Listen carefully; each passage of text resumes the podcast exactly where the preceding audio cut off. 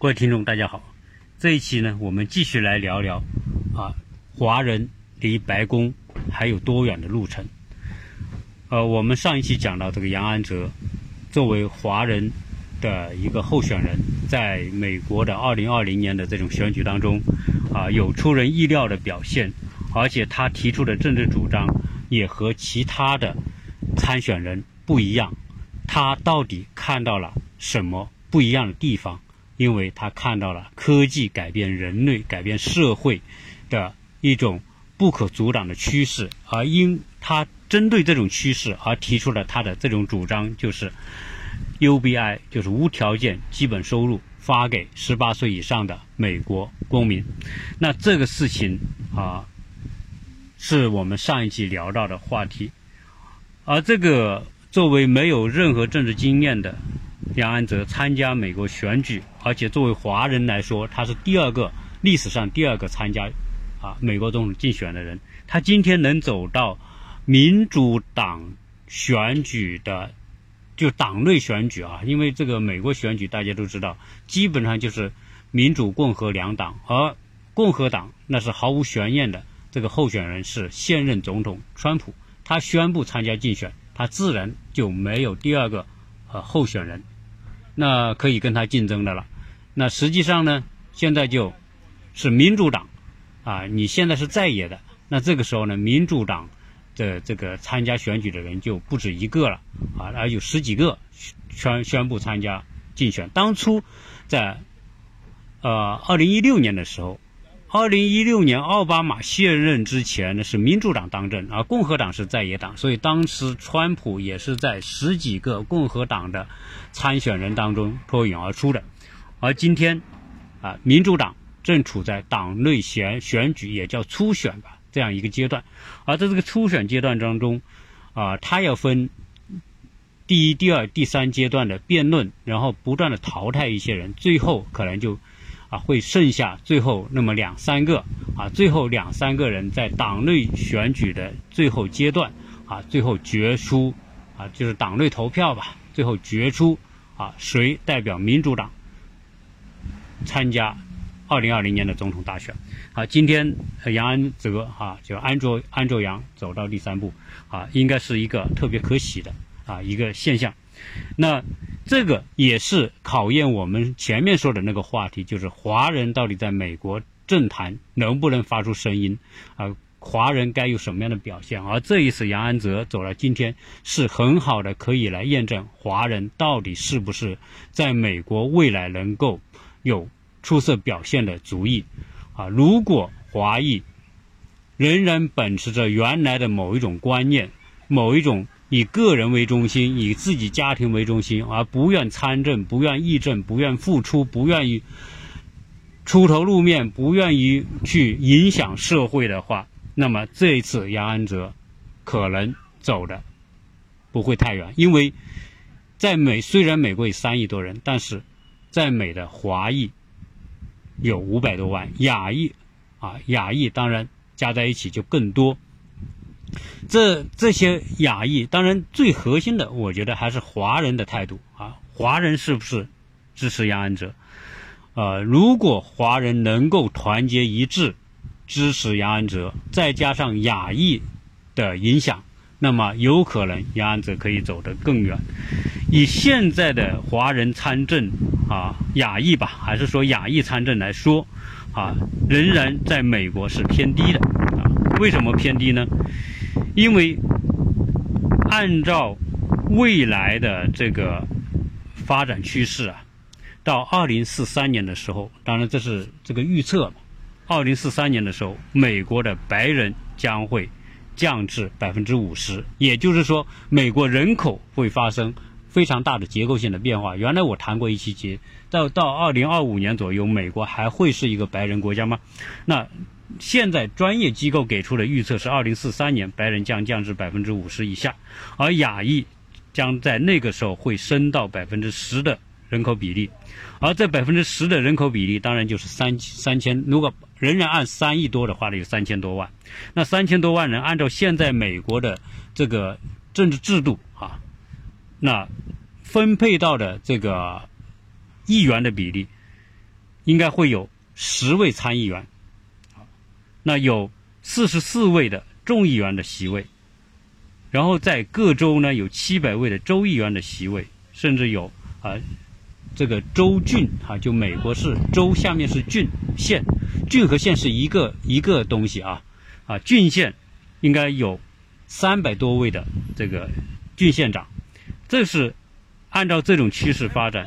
但是事实上来说，现在的普遍的情况是，亚裔仍然低于这个平均数，啊，所以如果这一次杨安泽能够得到华裔、得到亚裔的大力支持的话，那这个情况就会大不一样啊！为什么？因为在美国选举啊，仍然是靠选票的，啊，要靠选票是来自于什么呢？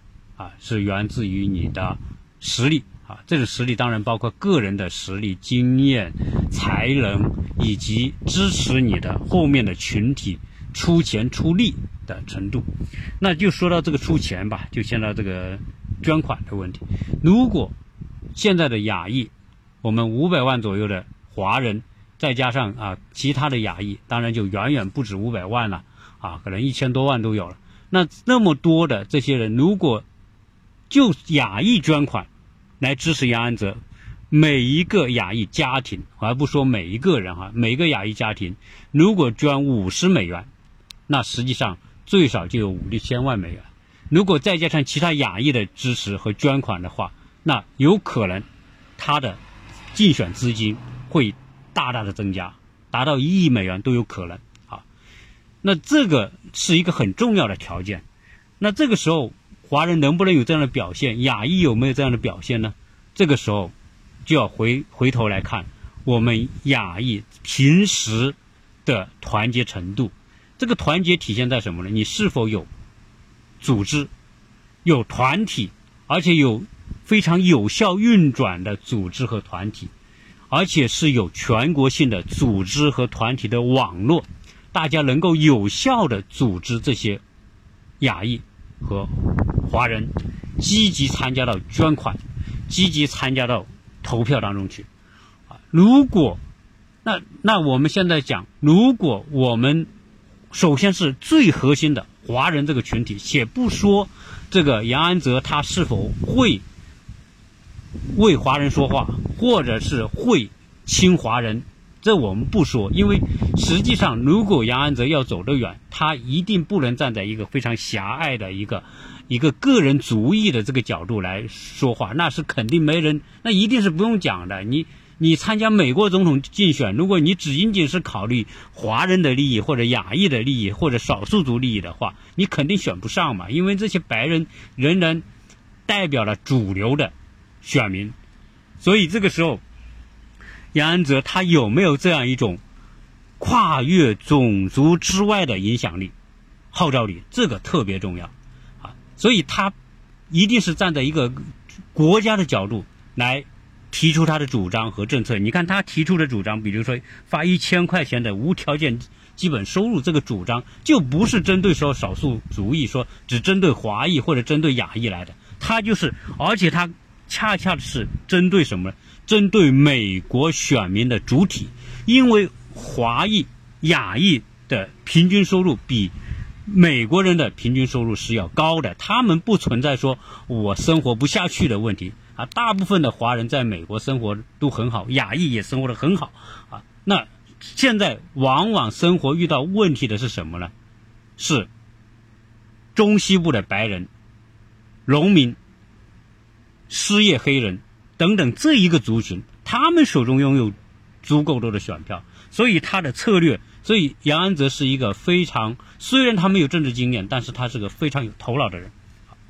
所以我们不能因为说，哎，他不事事都讲华人或者讲亚裔，我就不投票，不能这样啊！你你必须是说，只要华人能够登上美国的政治舞台，华人的形象、亚裔的形象在美国就会有极大的改变。所以他的出现，他能走多远？可以说到今天，我们可以说，他要问鼎白宫这种几率仍然是有很大的一个问号的。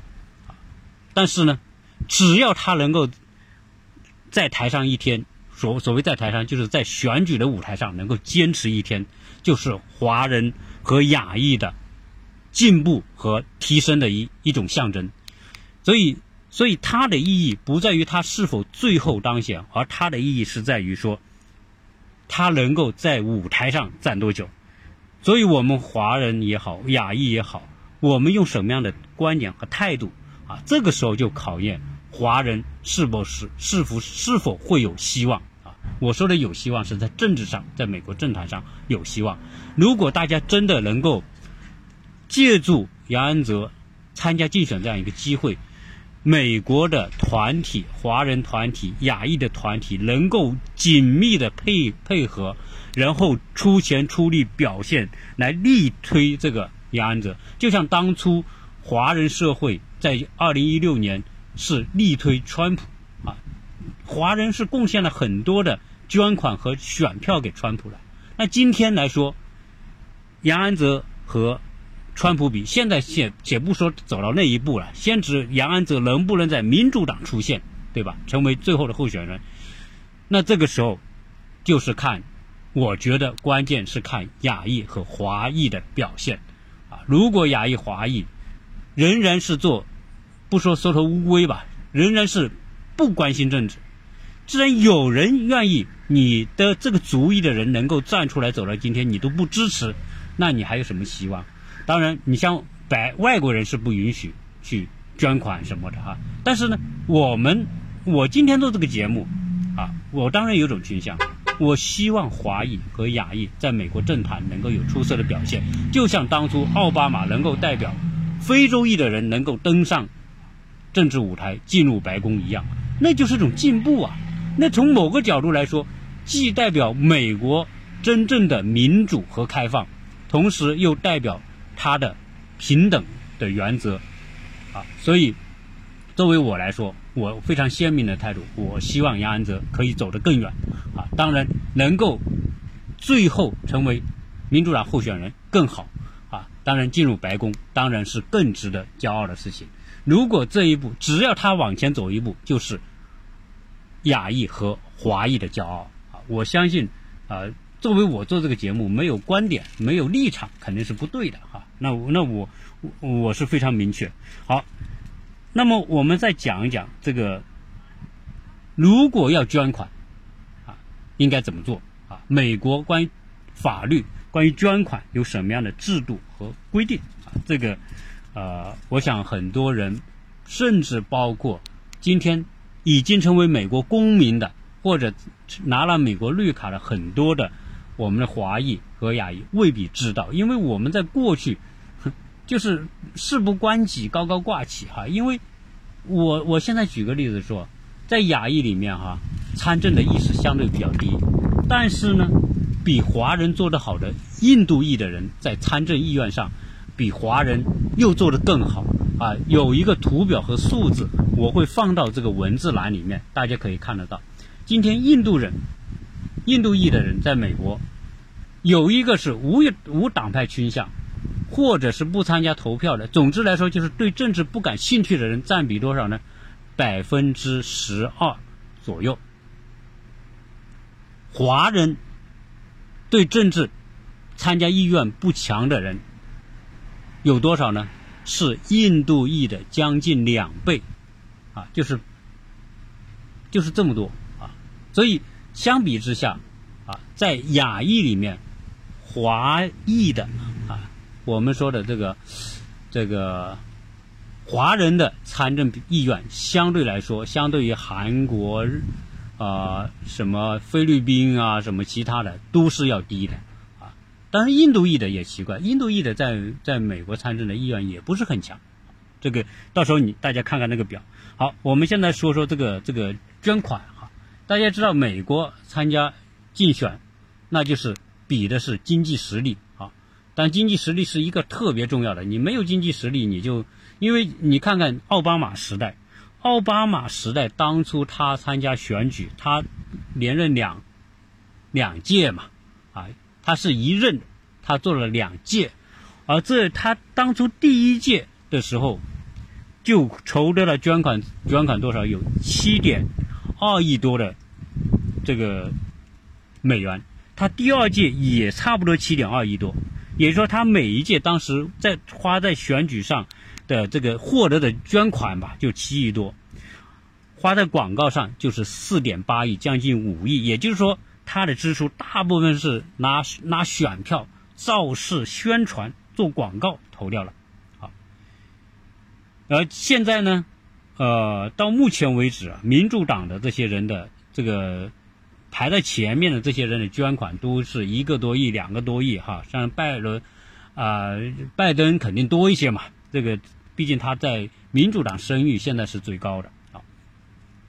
好，那么现在捐款呢？呃，我们我们说他这个说说他的这个法律规定哈。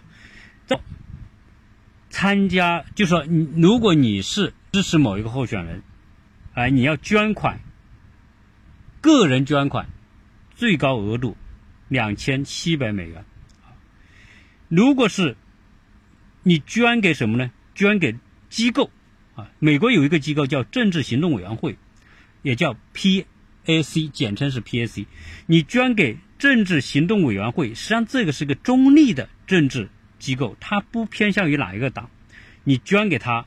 最多捐多少呢？是捐五千美元一个人，而这个机构它是根据这个需要将这些钱再回馈到这些发放到那些合乎条件的候选人来用，而这个捐款里面，你你还可以捐给什么？捐给州里面的这个这些党派，那你可以捐什么？你可以州里面。和地方政党那些机构委员会，你最多捐一万美元。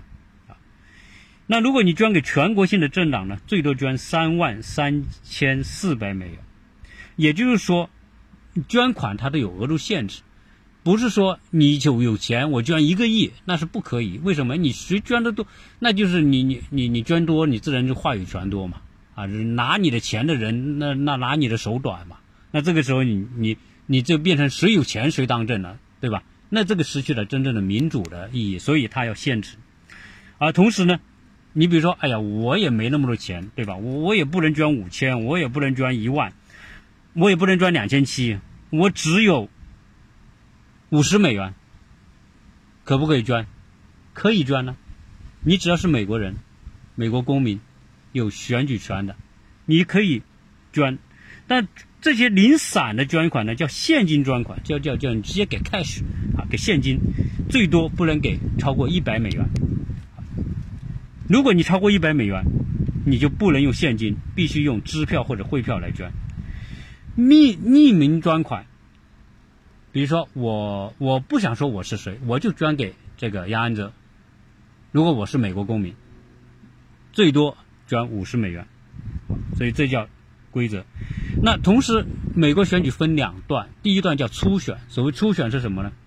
你比如说，现在民主党党内的选举，那基本上初选吧，看谁在初选里面获胜。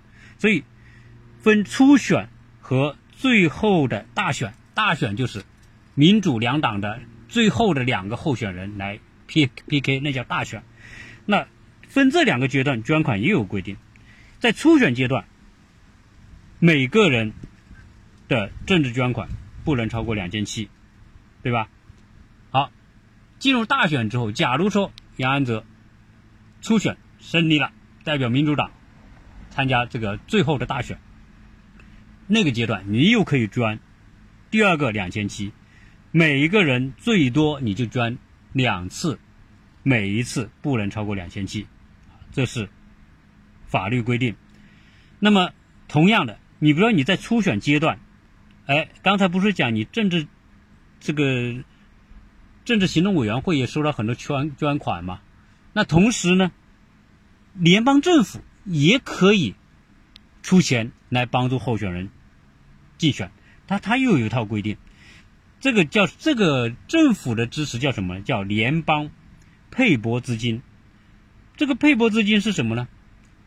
比如说我，你现在杨安泽在初选阶段，你吸收捐款，有一个人捐你五百美元，这个时候呢，联邦的配拨资金可以拨给你两百五十美元，也就是说，任何一个人捐款，那你超过两百五十美元以上，不管你是五百美元、一千美元，联邦配套资金就拨两百五十美元给你。如果个人捐款只捐两百美元给这个杨安泽，那联邦的配拨资金就拨两百美元给他。这就是说，政府啊，就联邦政府有一部分资金也是拿来拨给这给这个候选人用的，啊，大家就会知道。所以，如果不管是初选还是呃，不管是这个这个这个呃什么选举吧，就是你在初选阶段，你希腊为什么他有？你要参加竞选，你必须有六点五万人以上的人捐款给你，这是一个门槛，对吧？捐的越多，联邦的配套拨款给你就多，啊，所以这个时候就需要宣传造势。所以为什么说那么多的这个演讲啊，那么多的电视传转播啊，为什么有那么多的这种这种这种宣传造势啊等等？啊那就是为了吸收捐款，吸收捐款是调动人们来投票、来关注这个选举，这是他政治的一个理念。你只有越多的人投票，你的民主程度才越高嘛。你如果最后呢只有百分之五十的都不到都选举，那选举出来的人代表民意吗？肯定不代表民意。所以他这个游戏规则很有趣，通过这一套游戏规则，让更多的人来，而且你不怕你是这个个人，不怕你就是捐一百块、捐捐五十块。你就捐五十块，也是一个捐款人的这个这个进入这个名这个人数了，对吧？所以啊，我觉得这一套的规则还是挺有意思啊。到了大选阶段，比如说你也可以选，那就必须选择了，你是选择用联邦资金来选举，还是说我用民间的这个捐款？如果你选择用联邦资金，你就不能再吸收捐款了。如果你选择捐款，就不能用联邦的资金来竞选，啊，所以这些呢都是为了什么呢？都是为了保持这个候选人在整个的选举过程当中平衡一种利益，而不会被少数人操纵，啊，这个特别有趣。而联邦的法律仍然规定外国人不可以给候选人捐款，啊，就像我现在是外国人，我是不能捐款，我捐款就违违法的，啊，就叫干涉选举了，啊，那如果呃，那些合同商，你比如说，这个大的这些，比如说我们国内大的这个这个开发商，在美国建一个公司，哎，他可不可以捐款？不可以，你就合同商那些那些你不可以。那还有什么呢？你你这种企业不能捐款，因为你企业的捐款，你就明摆着你这个额度一大，就会影响候选人的这个利益把控，对吧？未来我当政之后。你给我这么多钱，我要不要为你说话呢？为你做事呢？对吧？这不就就变成贿选了嘛？这个这个就不可以。同时，不能接受工会捐款。美国工会很有钱，因为我上一期讲这个美国工厂的时候就讲到，美国的这些工会都要工人交钱啊。你要成为会员，你必须交钱，我才保护你啊。你给我交保护费，一人比如一人交一年交五十，交一百美元，那你那么多人，那工会就变得很有钱。那工会的钱，他可能再去通过什么运转啊、投资啊，是不是有更多的钱，是吧？变成基金。那工会很多很强大的工会很有钱，我砸一笔钱到这个竞选这个捐款里面去，那是不是我工会未来说话就语气就就就强大了，对吧？你候选人是不是要顾忌呢？我刚才讲，美国的这个政客们关注工会，是因为工会可以影响选票啊。它可以影响选票，你不能直接用钱来干这个事啊！这是美国整个政治选举的一套啊规则。总总的来说吧，美国建国两百四十多年啊，你你现在你看现在是有两百四十三年，这两百四十三年来，它的整个选举制度是制度，它的这个规则是有不断的优化，包括从未来原来早期黑人没有选举权，对吧？那最后。美国内战之后，呃，黑人也慢慢的获得了选举权，嗯，后来啊，这个甚至说少数族裔可以参加总统竞选，啊，黑人啊也成功的将奥巴马对吧，呃，奥巴马也也作为非洲裔的这个人，也成为过美国总统。所以，美国的整个制度呢，它是有不断的演进，也有不断的优化。它的很多规则是考虑到民主的一个前提，民主和公平。当然，绝对民主和绝对公平有没有呢？肯定是很难说。我原原来讲，美国有个步枪协会，为什么美国禁枪很难呢？美国步枪协会在全国有最多的会员，所以步枪协会的声音对政治的影响特别大，是因为步枪协会它以各种方式来影响它的会员对政治的态度，包括投票。啊，当然我不是说步枪协会可以一次性捐款，它不可以。你作为协会。啊，跟工会你都不可以捐款，但是它可以影响什么？它可以影响他会员以个人捐款的方式捐给这些候选人。所以在过去几年当中，你像步枪协会每年捐给这些候选人，就是我们说的步枪协会的会员以个人捐款，那都是成百上千万的钱捐捐进去的。虽然一个人只捐一百块、两百块、一千块这个捐，但凑在一起那就一笔巨大的数字啊。所以美国的政治选举啊。就有这些规则。今天呢，呃，杨安泽啊，我特别的希望华人在这一场的总统选举当中有一个这样的代表出来，希望华人真的能够打破原来的局限、自我为中心的那种那种观念，而走出去，关心群体的利益，关心国家的政事。让自己的群体的观念、声音和想法，可以在国家政策层面能够得到体现，啊，这个才是华人应该有的进步和成长，啊，希望啊，这是一个好的契机，也带来一个好的改变。谢谢大家收听。